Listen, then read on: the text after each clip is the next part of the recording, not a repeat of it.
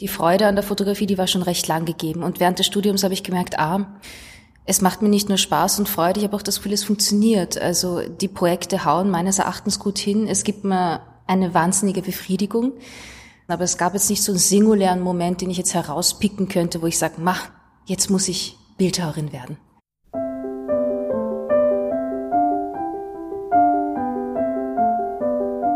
Kunstblick, der Podcast rund ums Sammeln.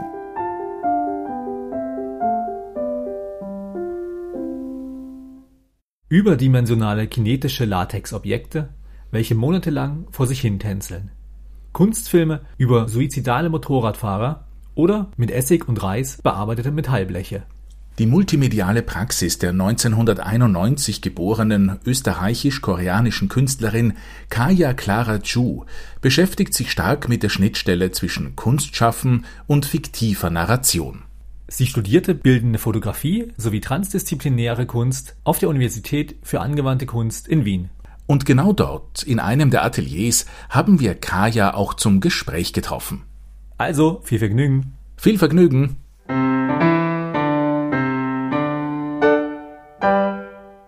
Ich bin vielleicht nicht aus einem klassisch künstlerischen Haushalt entstammend, aber meine Mutter war Konzertpianistin, mein Papa war Filmhistoriker.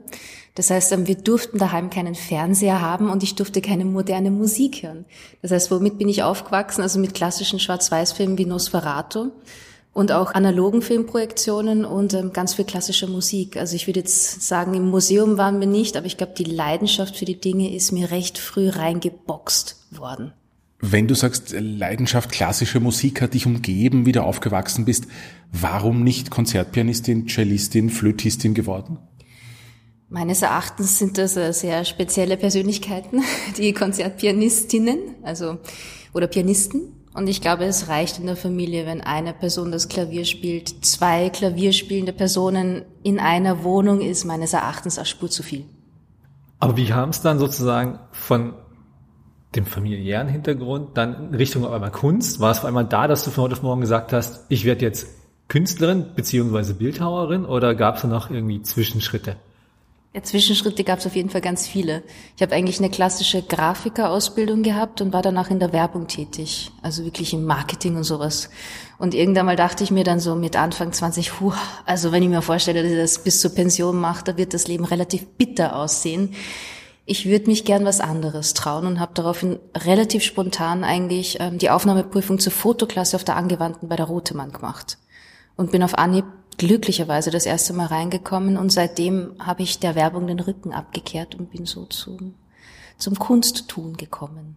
Aber gab es da irgendeinen Moment of Choice, wo du gesagt hast, also das ist genau deins, jetzt, das war die richtige Entscheidung, hier bin ich richtig und nicht vielleicht, naja, war ein netter Ausflug, aber jetzt gehe ich doch zurück zum sicheren, zur Werbung? Ich kann das, glaube ich, gar nicht so beantworten. Das ist eher so eine fluide Geschichte gewesen. Das erste war mal die Angst, ähm, ein Leben lang einen klassischen Job zu haben, weil darin bin ich meines Erachtens wirklich schlecht, unglücklicherweise. Und das zweite war eben das Studium, die Freude an der Fotografie, die war schon recht lang gegeben. Und während des Studiums habe ich gemerkt, ah, es macht mir nicht nur Spaß und Freude, ich habe auch das Gefühl, es funktioniert. Also die Projekte hauen meines Erachtens gut hin. Es gibt mir eine wahnsinnige Befriedigung. Und irgendwie bin ich da recht ähm, schnell hineingewachsen. Aber es gab jetzt nicht so einen singulären Moment, den ich jetzt herauspicken könnte, wo ich sage, mach, jetzt muss ich Bildhauerin werden. Aber kein irgendwie, kein Künstler, keine Ausstellung oder so, wo du sagst, wow, das war für mich so ein Aha-Moment seitdem irgendwie. Leider nein. Ich glaube sogar, ähm, dass das vielleicht den Unterschied macht zwischen Leuten, die Kunst sich anschauen und Leute, die Kunst machen. Ich habe oftmals das Gefühl eben von meinen Sammlern oder von meinen Galeristen kann ich oftmals hören, so dass es so Momente gab, wo man sich diese Dinge angesehen hat und davon inspiriert war. Als Künstlerin bin ich da reingewachsen über das direkte Tun. Also ich habe mir immer schon viele Ausstellungen angeschaut und das hat mir gefallen, aber wirklich diese wahnsinnig schwere körperliche Betätigung auch und dieser Rhythmus des Kunstschaffens, also man ist ja 24 Stunden mit den Sachen beschäftigt, der hat mich dann eigentlich wirklich final auf diese Seite gezogen. Du hast in der Fotoklasse begonnen, hast du gesagt, bezeichnest dich selbst aber als Bildhauerin. Äh, wie kam es von der Flachware Foto zum dreidimensionalen Objekt? Das werde ich sogar sehr, sehr, sehr oft gefragt. Aber da gab es vielleicht wirklich äh, diesmal schon einen ganz tollen Moment. Ähm, ich habe begonnen mit analogen ähm, alternativen Fototechniken zu arbeiten. Da kann man reguläre Speisegelatine mit Silberionen angereichert eigentlich in flüssiger Form auf Materialien auftragen und dann wie ähm, Fotopapier verwenden. Und einmal, als ich das Ganze auf Glas probiert habe in der Dunkelkammer, ich glaube, ein paar Leute werden sich vielleicht auskennen, in der Dunkelkammer macht man, belichtet man das Bild, danach muss man es eben in diese Fixierbecken, Entwicklerbecken geben.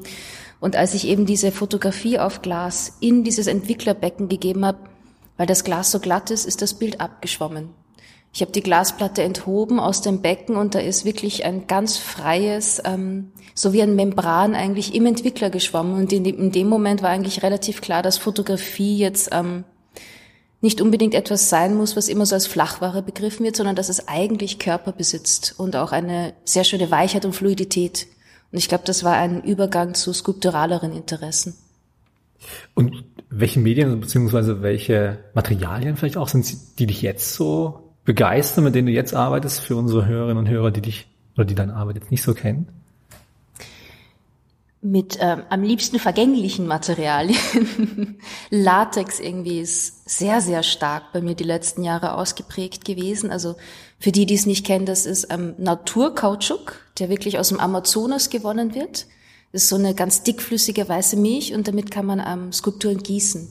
Die stinken ganz, ganz, ganz schrecklich. Und das Unglückliche ist auch, die sind nicht beständig. Das heißt, alles, was man macht, ist in vier bis fünf Jahren, so ist eine gute Zeit, eigentlich nicht mehr erhaltbar richtig. Das ist mal ein sehr, sehr großes, wichtiges Thema, mit dem ich viel arbeite. Und ähm, Industriematerialien, Stahl, Alu, Kupfer, Messing, alles, was schwer ist und ähm, ja, was ein bisschen glänzt. Warum diese zwei Kontrapunkte, wenn du sagst, einerseits diese Vergänglichkeit, andererseits diese Beständigkeit durch Stahl, äh, Aluminium etc.? Vielleicht fangen wir mal mit der, mit der Vergänglichkeit an, wenn ich so darf. Ich habe das Gefühl, so gerade in der Kunst baut man ja oftmals, oder man kennt es klassisch aus dem Kunstkanon, Monumente aus, aus Stein, aus Stahl. Das ist ja eine bildhauerische ähm, Verfahrensmethode und es ist bis zu einem gewissen Grad auch von Menschen ein Wunsch, sich selber zu reproduzieren und ähm, ein bisschen dem Tod zu entrinnen. Denn egal was man macht, wenn es länger andauert als das eigene Leben, dann ist ja etwas quasi neben den Kindern und neben der Generation vielleicht ähm, für die Zukunft erhalten geblieben. Und ich fand das irgendwie ganz spannend, dass, dass man vielleicht auch Kunst kreieren kann, die sich diesem humanen Verständnis einer sehr klassischen bildhauerischen Aneignung eigentlich entziehen möchte. Die Dinge, die macht man, ähm, man kreiert sie, aber danach sind sie so fast schon autonome Wesen oder Einheiten. Die tun halt, was sie tun. Und wenn es irgendwie nicht mehr, mehr sein wollen, dann, dann sind sie es nicht mehr. Da habe ich das Gefühl, trifft sich die Materialität fast schon auf Augenhöhe mit demjenigen, der sie gießt, weil sie einfach ein ganz starkes Eigenleben besitzen. Und das wiederum in Kontrast zu setzen eben mit schweren, schweren, schweren Materialien aus der Industrie, aus, aus, aus Baustellen. Das hat irgendwie so einen ganz kantigen Kontrast, den ich doch recht charmant finde. Und wie kann man sich's vorstellen? Also angenommen, du hast jetzt ein neues Ausstellungsprojekt. Wie gehst du ran? Woher holst du deine Ideen? Wo findest du deine Inspiration für die Arbeiten? Und wie sind dann so die weiteren Schritte? Wie kann man sich das vorstellen bei dir, die mhm. Arbeitsweise? könnte es jetzt aufs Erste gar nicht so runterbrechen, aber oftmals ist es so, oder zumindest die letzten Jahre ist es so gewesen, dass ich zu Ausstellungsorten eingeladen worden bin, ein Projekt zu entwickeln. Also ganz, ganz klassisch, könnte man sagen. Oder die Galerie sagt jetzt, mach mal eine Soloschau mit dir im Oktober. Und ähm, das, was ganz, ganz stark bei mir irgendwie reinspielt, ist, wenn ich einen Raum betrete, denke ich erst eigentlich gar nicht daran, welche Werke drin gut ausschauen würden, sondern wie ich mich im Raum selber als Betrachter empfinde. Manche Räume haben zum Beispiel Rundbögen. Irgendwie habe ich das Gefühl, referiert das einerseits ähm, den Menschen wiederum. Aus einem menschlichen Empfinden heraus hat man Rundbögen in der Architektur geschaffen. Andere Räume sind recht eng, da bekommt man wirklich ein beengtes, fast schon atemloses Gefühl. Und so beginnt dann meistens in irgendeiner Art und Weise so ein Interesse für den Raum zu wachsen und daraus ergeben sich die Dinge. Und alle Ausstellungen, die ich bis dato gemacht habe, waren so One-Shot, One-Opportunities, wie Eminem so schön gesungen hat. Ähm, die waren spezifisch auf die Räume maßgeschneidert. Also wirklich ähm, wie eine Handwerkerin eigentlich. Vielleicht Schuhe kreiert, kreiere ich Schauen. Also nicht singuläre Werke, sondern Schauen für einen spezifischen Ort. Und ich glaube, da fängt er mal schon mal eine wichtige, wichtige Art der Konzeption an. Also meine Dinge sind meistens eher in so einer Art von Gefüge von anderen Dingen zu verstehen. Sie funktionieren alleine für sich, aber sie referieren meistens um die Architektur, um den Menschen und wie Menschen sich in der Architektur auch bewegen herum. Wie kann ich mir das, wenn ich jetzt deine Werke nicht kennen würde, wie kann ich mir das visuell vom Spirit, vom Gefühl vielleicht ein bisschen vorstellen, wenn du sagst, referiert auf die vorhandene Architektur, referiert auf die Menschen, die sich darin bewegen. Ich sage mal ganz salopp, das machen ja andere Kunstwerke auch. Alles, was in einem Raum ist, ist auf jeden Fall im Kontext zu setzen. Das, das ist natürlich klar, aber ich habe zum Beispiel im Jahr 2021, glaube ich, war das, im MQ, die MQ Artbox bespielt. Das war so eine komplett ähm, gläserne Box. Und was mir da aufgefallen ist, ist eben, ähm, dass der Blickwinkel sich auf die Box ändert, je näher ich natürlich rangehe. Wenn ich als Betrachter ganz weit weg bin, dann sehe ich nur quasi diese Fassade. Und wenn ich näher komme, beginne ich zum Beispiel über die Fassade innen drin hinweg nach oben zur Decke blicken zu können. Das ist ein sehr spezifischer Blick, der sich erst dann eröffnet, wenn ich zum Betrachtenden näher komme. Und ich habe daraufhin eine neun Meter lange Latexskulptur gegossen, die an mehreren Motoren herangehängt war. Und die Ausstellung ging vier Monate und vier Monate lang hat diese neun Meter Latexfläche sich in ganz sanften Wellenbewegungen durchgehend bewegt. Und der Witz war als Betrachterin, wenn ich quasi Pi mal Daumen, sagen wir, fünf Meter, zehn Meter entfernt gestanden bin, dann war mir natürlich klar, das ist etwas, was motorisiert betrieben wird. Und deswegen bewegt es sich. Aber wirklich, was passiert, warum eine Skulptur hypothetisch zum Leben erweckt wird, das ist erst in dem Moment ähm, aufgelöst gewesen, nachdem man wirklich nah zur Glasscheibe gegangen ist, fast schon die Nase rangerieben hat und den Blick nach oben hat schweifen lassen. Da hat man erst gesehen, es ist ein ganz einfaches System. Ein Motor, der einen zweiten mit antreibt und über 40 Stränge, also ganz, ganz dünnen Punkten, diese Skulptur lange, lange, lange Zeit zum Bewegen bringt. Und das sind vielleicht so Sachen, wo man sagen würde, na klar, ich kann eine Skulptur reinhängen, die sich bewegt. Also das ist meines Erachtens eh so ist es natürlich auch. Aber zu sagen, diese Skulptur arbeitet mit zwei verschiedenen Blickwinkeln zum Beispiel, einem, der nahe geht, einer, der nach außen hin weiter weg geht oder so, das sind doch Dinge, die halt sehr oftmals auf die jeweiligen Gegebenheiten hin referieren. Aber was hättest du gern, wenn die Menschen rausgehen aus deiner Raumskulptur, aus deiner Rauminstallation? Was sollen sie mitnehmen? Was sollen sie denken? Was wäre dein Wunsch? da wird was ganz Böses angesprochen und zwar ähm, ich habe oftmals das Gefühl, dass meine Sachen irgendwie fast schon ein ungutes Gefühl teils hinterlassen. Also ich habe selten das Gefühl, die Leute gehen aus meiner Ausstellung raus und fühlen sich ganz wohlig warm und gehen nach Hause und, und träumen gut. Also das ist jetzt bei mir nicht unbedingt der Fall. Also die Arbeiten sind meistens, äh, die spielen oftmals mit dem Charakter der Bedrohung. Also sind ähm, entweder bewegen sie sich wahnsinnig schnell. Ich habe einen Traktorreifen 180 km auf einer Stahlgabel in einem Ausstellungsraum durchfetzen lassen oder oder sie sind wahnsinnig groß und stinkend, wie meine Latex-Skulpturen. Also ich glaube, die arbeiten und die zelebrieren so ein ganz anderes Lebensgefühl. Sie sind keine schönen Blumenmalereien. Das ist auf jeden Fall ein netter Charakter der Dinge. Sie sind eher ähm, eine Spur zu nah am Betrachter dran und der Betrachter fühlt sich dann so dermaßen eingeengt, dass er aus der Ausstellung rausgeht und sie fragt, na, was habe ich denn da gesehen? So quasi. Was mich noch interessieren würde, wäre so ein bisschen die Schnittstelle zwischen Bildhauerei und Kunstmarkt auch. Mhm. Also die Arbeiten, die du machst, diese Installationen für die Räume, sind halt für die jeweiligen Ausstellungen gedacht, beziehungsweise für die jeweiligen Projekte. Wie ist es bei dir? Hast du auch Sachen, wo du direkt quasi Dinge für eben zum Verkauf produzierst, für die Galerie, wo du sagst, okay, da kommt eine Ausstellung in Zukunft, da gehe ich wieder in ein bisschen andere Richtung, beziehungsweise besinne mich vielleicht auf meine Wurzeln, was auch immer, und mach da speziell was, was eben auch für Sammlerinnen und Sammler, für Kunstliebhaber, für Museen gedacht ist? Ja klar, weil sonst könnte ich bis dato ja nicht überleben. das ist natürlich schon der Fall. Also meistens gibt es ein großes Mutterprojekt und dieses Mutterprojekt wirft kleine Kinder ab. Und diese Kinder sind eben Zeichnungen, Fotografien oder kleinere skulpturale Editionen.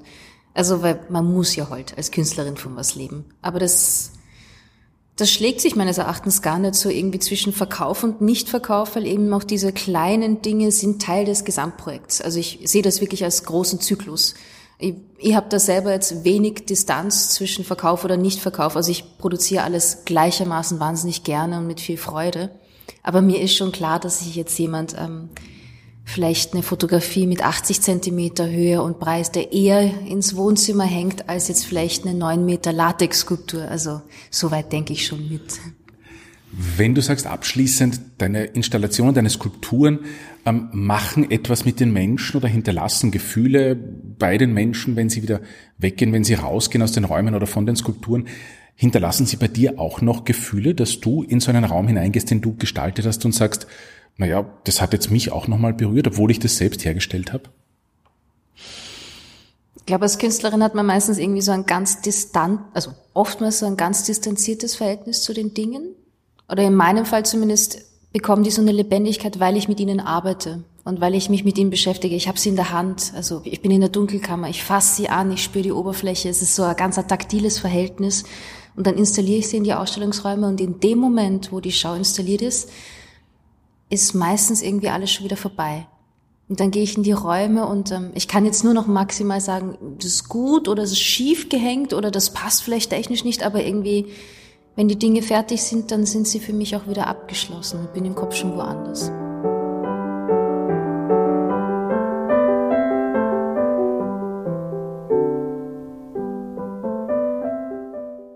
Die österreichisch-koreanische Künstlerin Kaya Clara Chu war unsere heutige Gesprächspartnerin. Und an dieser Stelle noch ein kleiner Hinweis. Am 19. Oktober eröffnet Kajas Soloausstellung Lurker in der Galerie Smolka Contemporary in Wien. Im Zentrum der Schau stehen alte koreanische Mythenwesen sowie die Furcht vor dem Unbekannten. Auf Messing und Stahl belichtete Fotogramme schweben um eine Videofilminstallation, in der während der gesamten Ausstellungsdauer ein Horrorfilm im Loop abgespielt wird. Alles weitere erfahrt ihr auf kunstblick-podcast.com. Also, bis dahin, ciao. Tschüss, bis zum nächsten Mal.